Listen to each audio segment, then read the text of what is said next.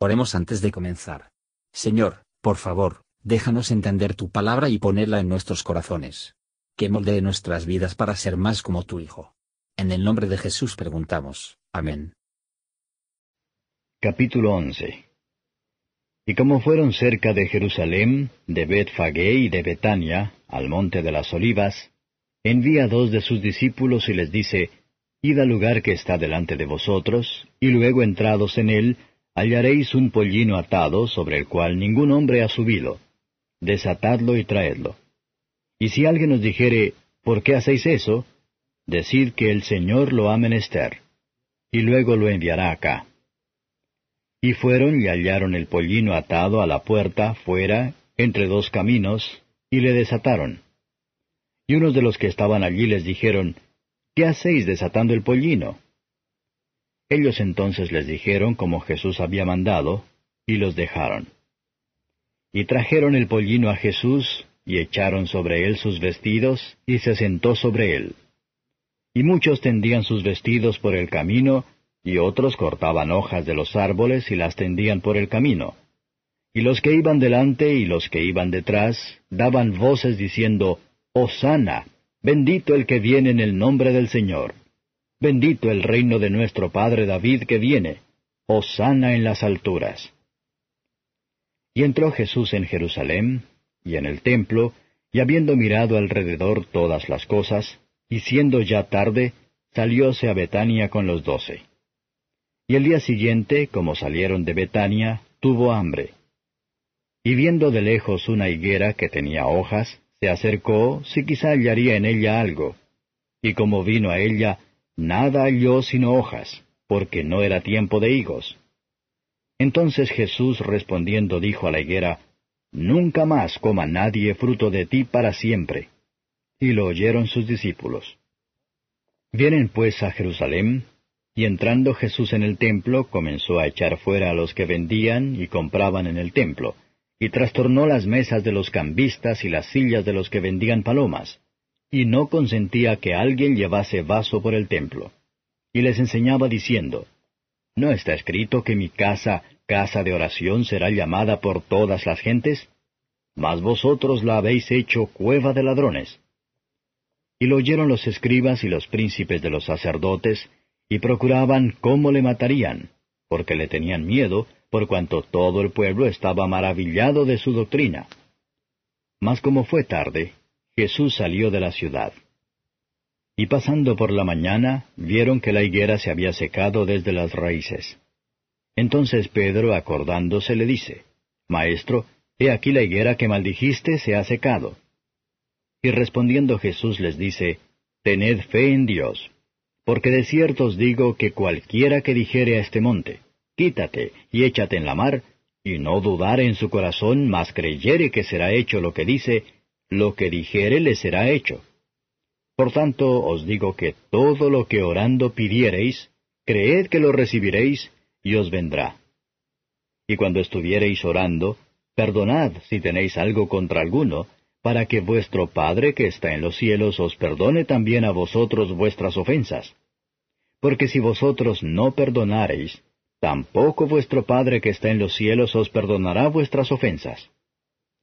Y volvieron a Jerusalén, y andando él por el templo, vienen a él los príncipes de los sacerdotes y los escribas y los ancianos, y le dicen, ¿Con qué facultad haces estas cosas?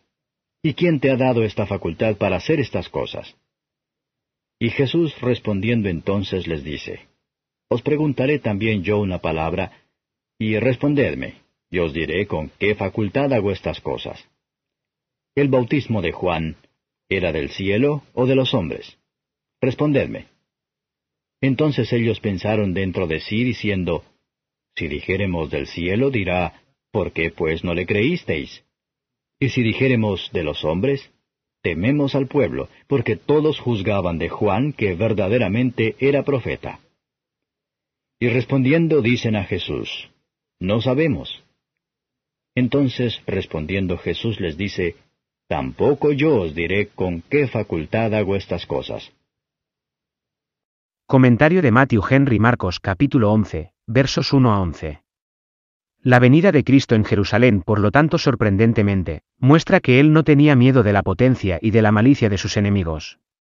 Esto alentaría a sus discípulos que estaban llenos de miedo. También, que no se inquietó en los pensamientos de sus sufrimientos se aproximan. Pero todo marcó su humillación, y estas cuestiones nos enseñan no a la mente las cosas altas, pero tener en menos a los de baja condición. ¿Cómo se hace mal a los cristianos a tomar estado, cuando Cristo estaba tan lejos de pretender que dieron la bienvenida a su persona, bendito el que viene, el que había de venir, por lo que a menudo prometido, siempre se esperaba, que viene en nombre del Señor. Dadle nuestros mejores afectos, Él es un bendito Salvador, y trae bendiciones a nosotros, y bendito sea el que le envió. Alabanzas sean a nuestro Dios, que está en los cielos de los cielos, por encima de todo, Dios bendito por los siglos. Versos 12 a 18. Cristo miró para encontrar un poco de fruta, para el momento de la recolección de higos, aunque estaba cerca, pero no había llegado, pero no encontró ninguno. Hizo esta higuera un ejemplo, no a los árboles, pero a los hombres de esa generación. Era una figura de la condenación de la iglesia judía, a la que vino a buscar fruto, pero no encontró ninguna. Cristo fue al templo y comenzó a reformar los abusos en sus tribunales, para mostrar que cuando el Redentor vino a Sión, era alejarse de Jacob la impiedad. Los escribas y los principales sacerdotes buscaron, no cómo podrían hacer las paces con él, pero, cómo le matarían. Un intento desesperado, que no podían, pero el miedo estaba luchando contra Dios. Versos 19 a 26. Los discípulos no podían pensar por qué esa higuera debe tan pronto se marchitan, pero todos se marchitan que rechazan a Cristo, que representaba el estado de la iglesia judía. Debemos descansar en ninguna religión que no nos haga fecundo de buenas obras. Cristo les enseñó de aquí a orar con fe. Se puede aplicar a esa poderosa fe con que están dotados todos los verdaderos cristianos, y que hace maravillas en las cosas espirituales. Se nos justifica, y por lo tanto elimina las montañas de la culpa, para no levantarse en juicio contra nosotros. Se purifica el corazón, y así elimina montañas de la corrupción, y los hace normal antes de la gracia de Dios.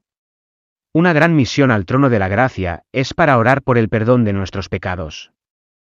Y se preocupan por esto debe ser nuestra preocupación diaria, versos 27 a 33.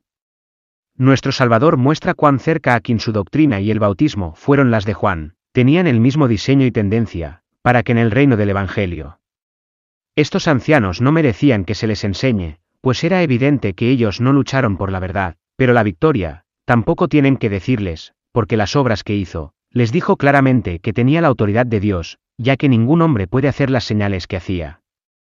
Si Dios no está con él. Gracias por escuchar y si te gustó esto, suscríbete y considera darle me gusta a mi página de Facebook y únete a mi grupo Jesús Answers Prayer.